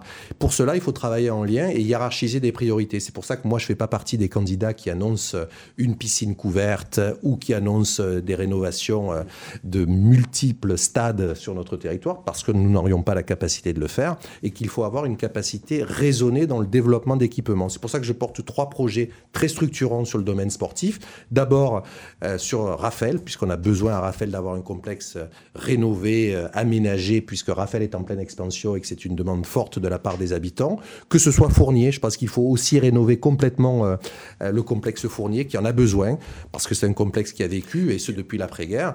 Et puis un troisième qui est plus sur la piscine aussi, et la piscine tournesol, qui est à la fois euh, euh, un lieu où nous avons tous appris à nager quasiment dans cette piscine. D'ailleurs, c'est, des, les piscines tournesol sont aujourd'hui classées, donc nous n'aurions plus la capacité de la, de la détruire. Mais nous devons la réaménager pour que nous puissions continuer à maintenir justement un équipement sportif. Mais aujourd'hui, une piscine neuve, un centre aquatique, c'est quasiment 14 millions d'euros. Donc ça serait pour moi vous mentir d'expliquer euh, et d'écrire dans mon programme que nous puissions réaliser une piscine de 14 millions d'euros. Par contre, travailler avec des acteurs privés, c'est pour ça que tout à l'heure je vous parlais du complexe casinotier, comme j'aurais pu vous parler euh, euh, du complexe cinématographique, puisqu'on va avoir aussi un complexe cinématographique. Je crois que le rôle du d'Arles, c'est aussi travailler avec des acteurs privés. Et donc, moi, je n'ai pas de difficulté aussi à réfléchir avec des partenaires privés à des aménagements qui peuvent se faire sur euh, une commune comme la nôtre, en lien avec des partenaires d'ailleurs, en lien avec le département et la région, qui sont aussi des financeurs importants. Justement, une question qu'on ne vous a pas posée. Si vous êtes élu, votre rôle de conseiller départemental, vous le gardez? Vous Ben, je suis encore. Euh, Aujourd'hui, la loi me permet de toujours être conseiller départemental parce que je ne siège pas dans l'exécutif. Je suis conseiller départemental de l'opposition. Euh, donc j'assiste à des commissions permanentes et puis les rapports que j'ai avec la présidente du département sont excellents, contrairement à ce que certains voudraient bien laisser croire. Et donc euh, nous avons euh, d'ailleurs bien travaillé sur, ce, sur ce- ces trois dernières années et je continuerai à être au plus près d'ailleurs des Arlésiens. Moi, je veux être là où les Arlésiens auront besoin de moi. Et le département est un, un partenaire incontournable, notamment sur la politique sociale, qui est un élément fort aussi lorsqu'on veut être maire d'Arles. Très bien. Culture. Comment définiriez-vous les propositions actuelles de la ville en matière de culture et que pourriez-vous y apporter de plus? Moi, je crois aujourd'hui que euh, depuis l'arrivée euh, de la On va fondation... essayer pardon, de faire un peu court parce qu'il y a une deuxième question Pardon. culture derrière. Donc, D'accord. euh, Donc sur la culture, moi je souhaite que nous puissions euh, dépasser euh, le cadre des offres aujourd'hui qui sont proposées, euh, notamment sur Arles, et de répondre justement à des attentes, notamment à Salengero, notamment au Sambuc, notamment euh, dans tous nos villages et nos hameaux. C'est pour ça que je porte trois projets précis, clairs, financés. C'est d'avoir euh, des opérations hors les murs, avec notamment euh, des services euh, de la médiathèque, euh, puisque que je souhaite que la place du livre occupe une place importante dans la politique publique que je mettrai en place.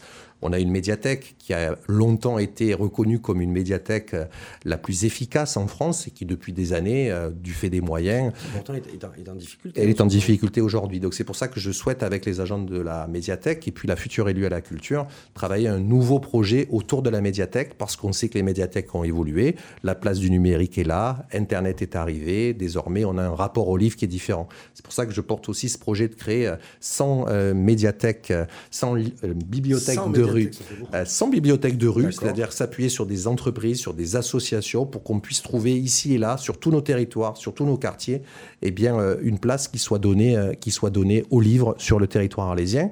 Et puis aussi un lien avec les églises de Camargue. On a une richesse en Camargue, c'est nos églises. L'église de Salier, l'ég- l'église d'Albaran, l'église de Salengiro. Ce sont des bâtiments fabuleux. Et donc on a un devoir aussi d'abord de pouvoir les restaurer, les réaménager. C'est pour ça que je me suis entouré de François Spams, qui a longtemps travaillé au ministère des Finances et au ministère de la Culture, qui travaille actuellement au Centre national du cinéma et qui s'est spécialisé sur les questions de mécénat. Parce qu'on aura aussi besoin d'aller chercher, et je, je renvoie aux problématiques de recettes fiscales, des acteurs, des partenaires qui pourront venir avec nous avec la Fondation du patrimoine pour pouvoir réaménager ces églises, pour qu'elles soient réouvertes, bien sûr, pour les cultes, mais aussi qu'elles soient ouvertes eh bien, à des programmations et des activités culturelles. Moi, je rêverais, pendant l'été, au moment des rencontres photos, d'avoir des expos dans des lieux méconnus, peu partagés par les Arlésiens, et ça serait le moyen de se réapproprier des espaces publics méconnus. Justement, vous parlez des rencontres photos. Quelles sont vos relations avec les grands acteurs culturels?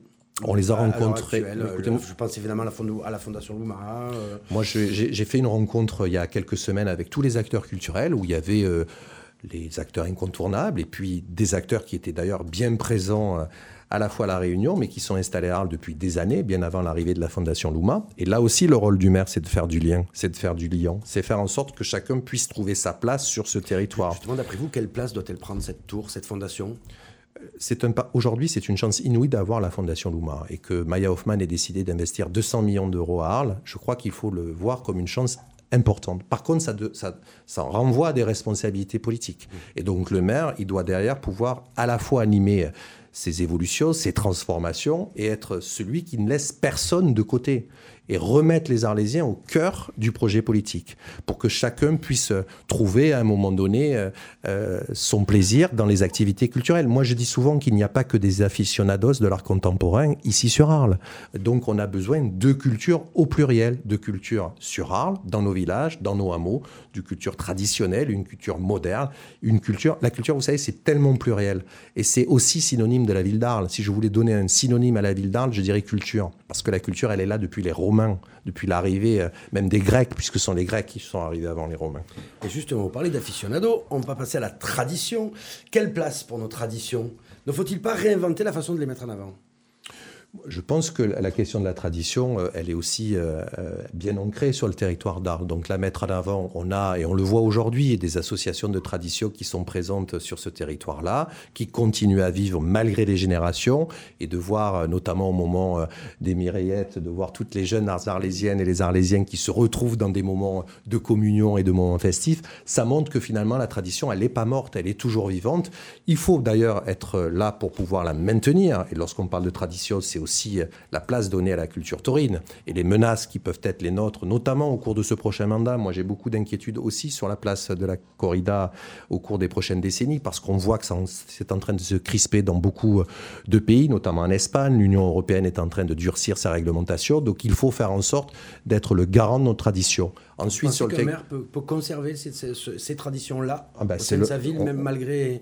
c'est pas décisions qui appartiennent pas forcément au maire, mais il doit en tout cas être celui qui est- se fait l'écho eh bien de centaines et de centaines d'Arlésiens qui n'ont pas forcément envie de pouvoir voir disparaître aujourd'hui euh, la feria et les corridas sur Arles. Et La- comme je passe de la feria, je pense aussi qu'il faudra une version 2 de la Voilà, feria aujourd'hui. Et donc j'ai la chance que- avec moi d'avoir quelqu'un qui est passionné par la culture taurine, qui s'appelle Rémi. Rémi. passionné par la feria parce qu'il y en a un paquet. Il y en a un paquet autour là, mais dans mon équipe qui s'appelle Rémi, euh, Rémi Varbédian, qui est bien connu euh, par le milieu de la fission et qui a plein d'idées derrière la tête, notamment pour redynamiser la feria, pour qu'on puisse lui proposer une version, j'allais dire, euh, 2, faire en sorte qu'on puisse toujours faire la fête. La question aujourd'hui euh, de la feria, c'est ça. On a de moins en moins de beaux dégâts du fait de la réglementation de la sécurité, de moins en moins de jeunes qui viennent forcément euh, aussi de l'extérieur. C'est pour ça que j'ai des actions très précises dans le programme. Moi, je souhaite qu'on puisse, par exemple, mettre à disposition deux ou trois gymnases de la ville au moment de la feria. Ça permettra aux jeunes qui viennent de Nîmes, de Tarascon, de Beaucaire, de Vauvert, de pouvoir dormir à Arles pendant ces trois jours sans reprendre le véhicule le soir au moment de rentrer et d'être souvent contrôlé par les forces de l'ordre. Centre-ville. Oui. Centre-ville, qu'est-ce qu'on fait pour le redynamiser? On en a déjà parlé un peu tout à l'heure, mais rapidement. Alors, ça, c'est une question qui est, qui est pour moi cruciale parce qu'elle touche à la fois la vie commerciale et puis à la place de l'habitant.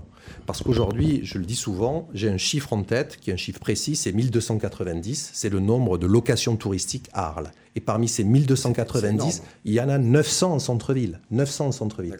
On a perdu plus de 500 électeurs dans le centre-ville par rapport aux élections municipales précédentes.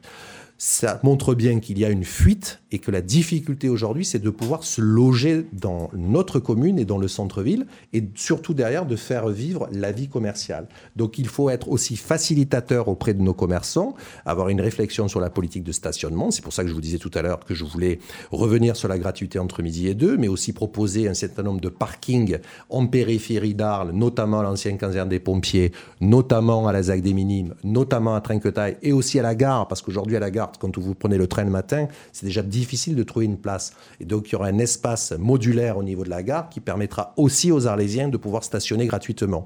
Et puis d'avoir des systèmes derrière de navettes qui puissent faire le lien avec le centre-ville. On continue, on enchaîne parce qu'il reste peu de temps.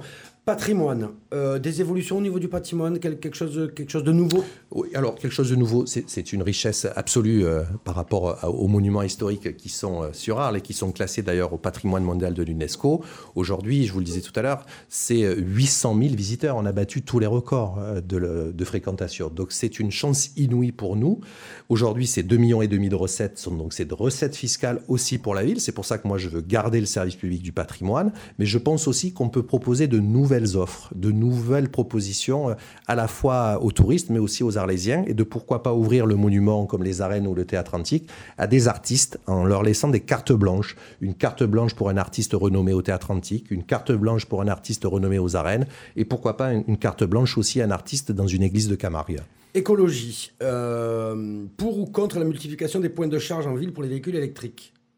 Oui, mais alors, bien sûr, ça se travaillera. Je pourrais vous dire oui, oui, mais c'est pas si facile parce que c'est aussi euh, euh, un secteur qui est sauvegardé. Il nous faut trouver avec le service du patrimoine et avec l'architecte de bâtiments de France les espaces qui nous permettront d'installer euh, des parkings électriques pour celles et ceux qui se tournent vers la voiture électrique parce que c'est l'avenir aujourd'hui et qu'on a, on sait très bien que la place de l'électrique prendra une place importante. Donc oui, forcément, sous réserve.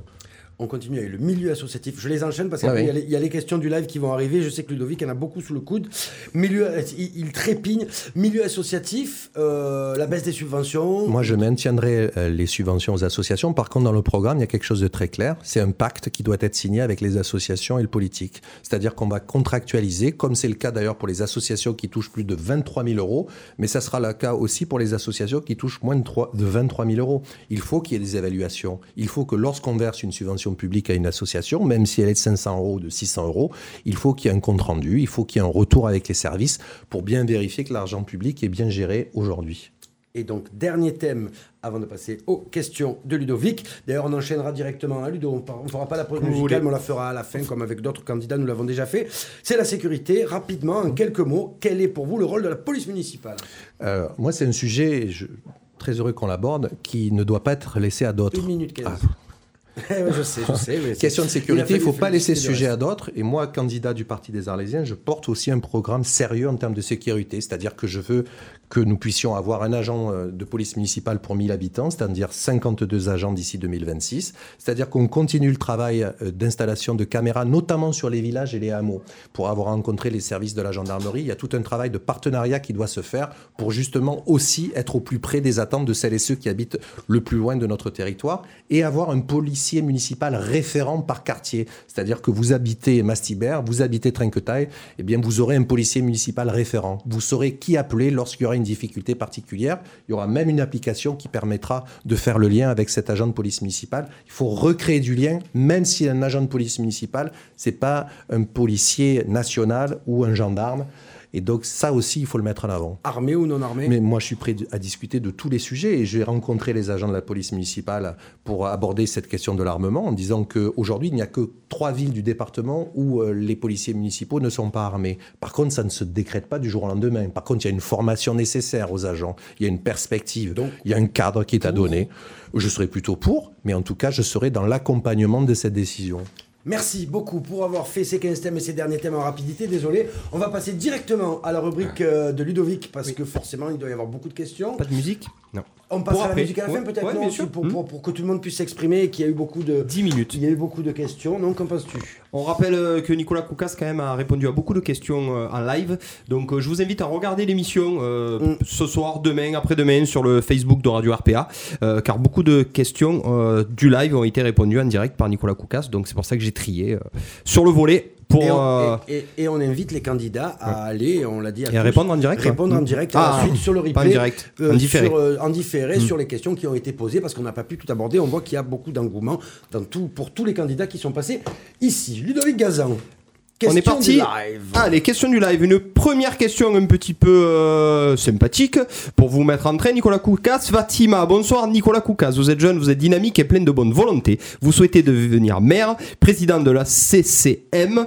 Euh, mais quid de vos fonctions en tant que conseiller départemental? N'est-ce pas un peu trop pour une seule personne? Oui, oui, mais on, a essayé de l'aborder tout à l'heure. Moi, j'ai toujours dit que je ne voulais pas cumuler euh, les mm. mandats. D'ailleurs, j'ai toujours dit que je ne ferais pas plus de deux mandats sur chaque mandat que mm. je, j'aurai, notamment le conseiller départemental. Mm. Maintenant, euh, je me poserai la question lorsque je serai élu maire et président de la communauté d'Aglo, et je réserverai euh, cette réponse à ce moment précis par rapport au choix qui sera donné. Donc oui, je ne fais pas une fixation pour rester conseiller départemental. Je pense qu'il y a d'autres jeunes générations, d'autres garçons, d'autres femmes derrière moi qui seront en capacité d'assumer pleinement ce rôle, qui est un rôle important, le conseil départemental de Camargue, parce que c'est le plus grand canton de France, parce que c'est pour Saint-Louis, c'est les Saintes-Maries de la Mer, c'est Arles, et c'est des enjeux importants, notamment autour de l'environnement et de la montée des eaux. Donc ça, c'est un point très important lorsqu'on est conseiller départemental de ce canton. Euh, le tremplin est fabuleux du coup car euh, on a Canet qui nous pose une question. Euh, il vous faut un, nouveau mode de gouvernance dans les hameaux, un adjoint associé au conseil du village avec bien sûr une enveloppe budgétaire exclusive et appropriée aux besoins des citoyens. Qu'en pensez-vous? Ça rejoint à peu près. oui, mais ça fait partie du, programme, c'est-à-dire mm. qu'il y aura systématiquement sur chaque hameau, sur chaque village et sur chaque quartier un élu référent sur ces espaces-là. On les a déjà, c'est-à-dire dans les 45. C'est déjà le cas. C'est déjà le cas plus ou moins. c'est-à-dire qu'on a certains hameaux euh, qui ne sont pas aujourd'hui euh, pourvus d'un élu spécial. Mais par contre, il ne suffit pas que d'avoir un élu spécial. Il faut derrière avoir des moyens. C'est pour ça aussi que sur chaque quartier, sur chaque village, nous mettrons en place une permanence de services publics le soir, parce qu'on sait que les gens travaillent en journée, notamment entre 16h et 19h. Une fois par mois, je mettrai en place des services publics, notamment pour permettre eh bien, aux habitants de venir rencontrer l'assistante sociale, de pouvoir venir rencontrer aussi la personne qui travaille dans le service jeunesse pour avoir les offres d'animation de, qui sont proposées par la jeunesse, ou notamment celles et ceux qui veulent inscrire leurs enfants en crèche et donc, il y aura cette présence-là où seront regroupés différents services municipaux pour être encore au plus près des villages, parce que je crois que le sentiment d'abandon est fort dans nos villages. Euh, il s'explique par plusieurs raisons. Il y a un éloignement, il y a des services publics qui ferment, la poste ferme, et moi je me suis battu pour éviter qu'elle ferme, notamment euh, dans plusieurs espaces. Donc là aussi, c'est le rôle de maire de pouvoir accompagner ces changements. Vous verrez, Nicolas Koukas, on a une question fétiche qu'on vous posera à la fin. on continue. on continue avec euh, la ville du futur. On n'a pas parlé, on a parlé de casino. Là, on a Daniel qui me pose la question et le contournement autoroutier. En une minute Eh, allez. une, une trente. Euh, aujourd'hui, la question du contournement, on mm. n'est plus, euh, on n'est plus comme il y a 30 ans. C'est-à-dire que les choses ont beaucoup évolué. C'est pour ça que moi aussi j'ai évolué. Et je crois que lorsqu'on est responsable politique, on peut évoluer sur des questions. Aujourd'hui, il y a un constat. Il y a 80 000 véhicules par jour. Il y a 15 000 poids lourds. Il y a une saturation complète du réseau. Mais force est de constater, depuis 30 ans, on n'a pas vu le moindre début de travaux, de tractopelles sur cet axe-là. C'est qu'il y a forcément un problème parce que sinon on aurait vu euh, euh, des travaux être engagés. Donc moi je dis qu'en attendant euh, toute réflexion sur un schéma et sur un nouveau tracé, puisqu'aujourd'hui c'est un tracé qui est le sud Viguera, mais on voit qu'il y a des acteurs qui sont en train de monter au créneau, comme la Chambre d'agriculture et d'autres acteurs qui commencent à critiquer ce schéma-là. Moi je dis en attendant, eh bien il faut résoudre les nuisances déjà occasionnées, c'est-à-dire que je prends trois mesures très concrètes. Je veux qu'il y ait un vrai travail avec les services de l'État sur une installation de murs anti-bruit sur toute la partie aggloméré. Je veux un revêtement qui soit beaucoup plus, euh, qui, moins de nuisances sonores que celui qu'on connaît aujourd'hui.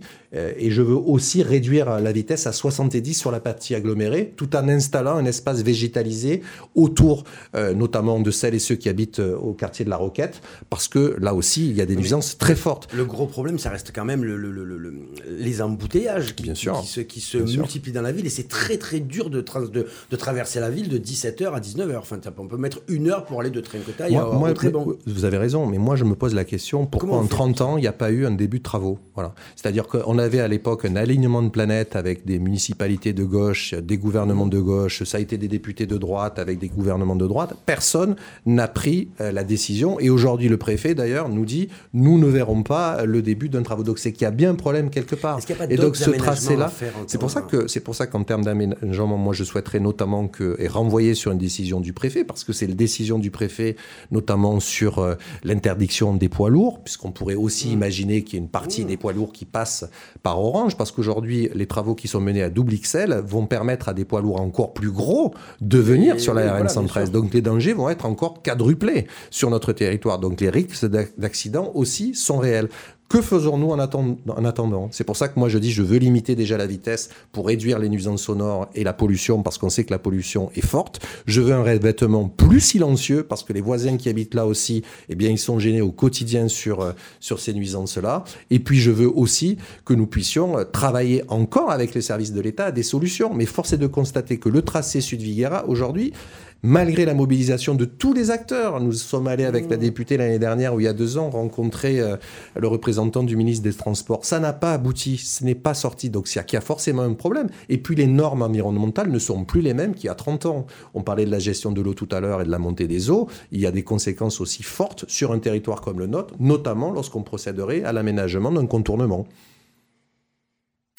Donc on va devoir encore faire de, du, Mais moi je, moi je, je pense que euh, sur ce sujet-là... Je sais pas parce que ouais, moi, je, je, concerné. on a eu beaucoup de questions à ce niveau-là sur, sûr, sur ça, sur le centre-ville notamment. J'ai eu du Stalingrad aussi, moi, pour répondre à tout le monde. Ouais. Mm.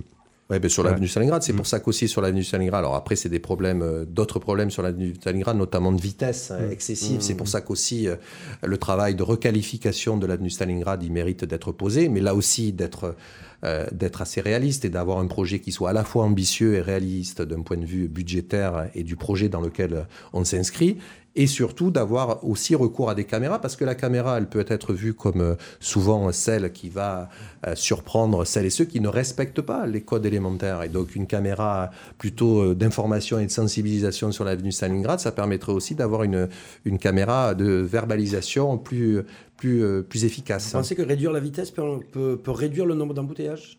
Ah, Aujourd'hui, si on réduit la vitesse, on réduit aussi directement la pollution. Donc il nous faut réduire la pollution. Ça, c'est le premier élément. Et sur la RN 113, on voit aujourd'hui euh, l'été, c'est flagrant, l'été, il n'y a pas besoin de 70 km/h pour voir qu'on est complètement embouteillé. Hein, voilà. Mais en attendant, soit le préfet prend des mesures pour obliger les poids lourds à contourner et passer par Orange, mais ça, ça ne relève pas du maire. Mmh, mmh. Et notamment la question du contournement. C'est pour ça qu'on n'a pas parlé aussi des compétences du maire qui sont quand même limitées dans ce domaine-là. Le maire, il doit aussi expliquer que peut-être c'est un sujet euh, de pouvoir faire contourner des camions par Orange. On déplace le problème d'ailleurs, hein, parce qu'ils vont mmh. passer par Orange et la question de la pollution sera toujours là. Par contre, sur ce territoire, comment on fait aujourd'hui Et aujourd'hui, le tracé tel qu'il est, beaucoup d'acteurs vous dire qu'il est mort. D'accord. Ludovic. Allez, on va passer au sport maintenant. C'est un condensé de plusieurs questions que j'ai eues sur le sport. Donc attention, il faut être concentré. Y aura-t-il des changements au niveau politique de la politique sportive de la ville d'Arles? Vous y avez un petit peu répondu. Par contre, est-ce qu'on privilégie la qualité ou la quantité des associations sportives? Est-ce qu'on privilégie le haut niveau ou plutôt le loisir ou euh, l'amateur? Et la dernière question, un petit aparté sur la vétusté du gymnase Louis Brun. Nicolas Koukas, Là, vous avez deux minutes, du coup, pour essayer de répondre vraiment sur le sport, axé sur le sport. Sur la question du sport, déjà, moi, je, veux m'entourer euh, mm. d'élus qui connaissent ce secteur-là. C'est mm. parce que j'ai demandé aussi à, Xavier Gousse, qui est connu mm. puisqu'il est investi dans le rugby pour avoir été l'ostéopathe de l'équipe nationale de rugby. Euh, c'est quelqu'un qui connaît la, question du sport. J'ai demandé à Christian Pensioni, euh, qui a aussi entraîné l'équipe de la CEARL, de pouvoir me rejoindre. Il a accepté. Et puis Yvan Laville, qui est toujours élu au sport. Et donc, on a besoin d'avoir des personnes qui connaissent leur secteur. Donc, j'ai les personnes qui connaissent ce secteur-là.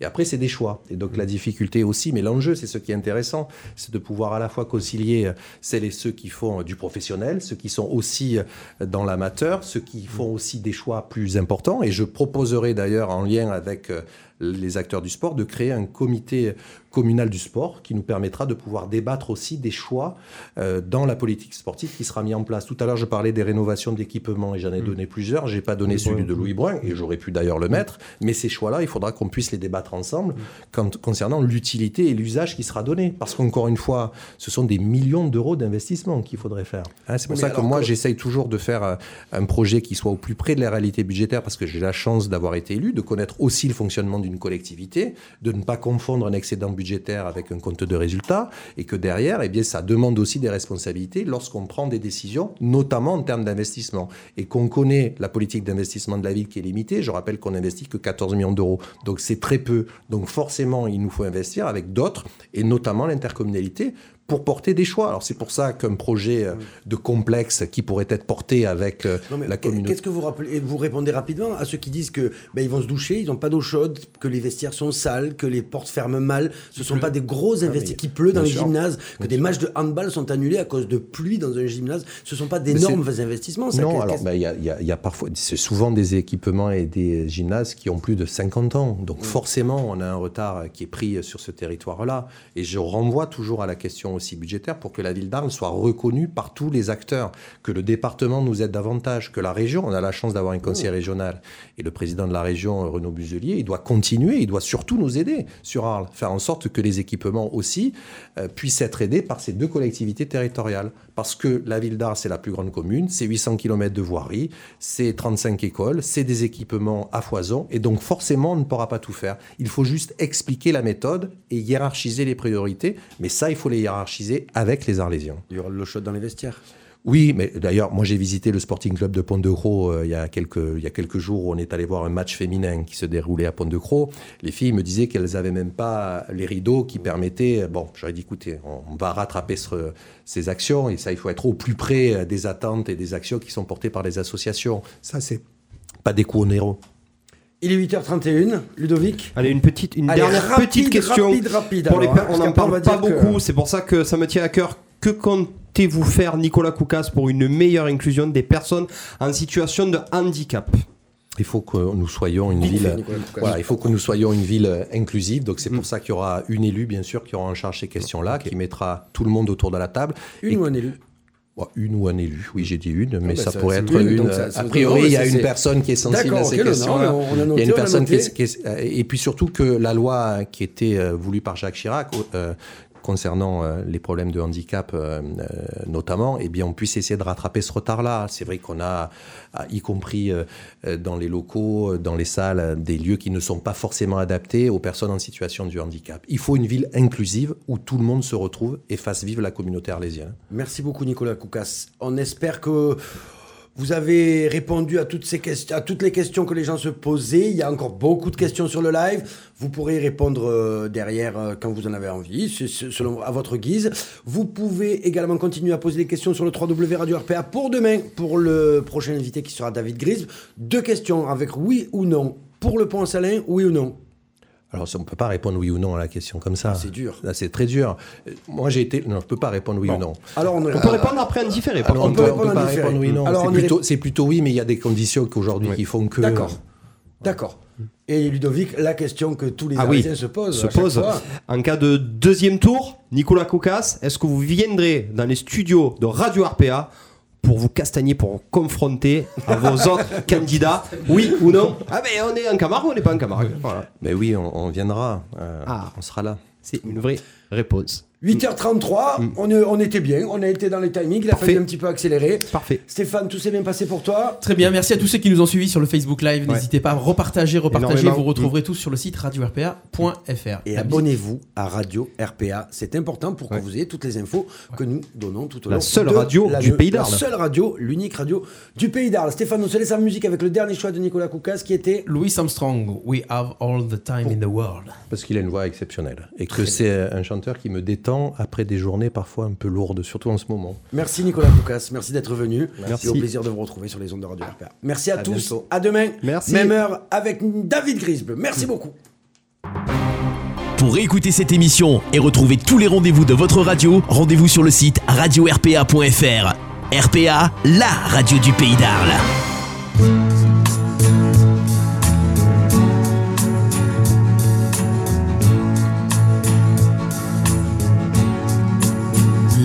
Have all the time in the world.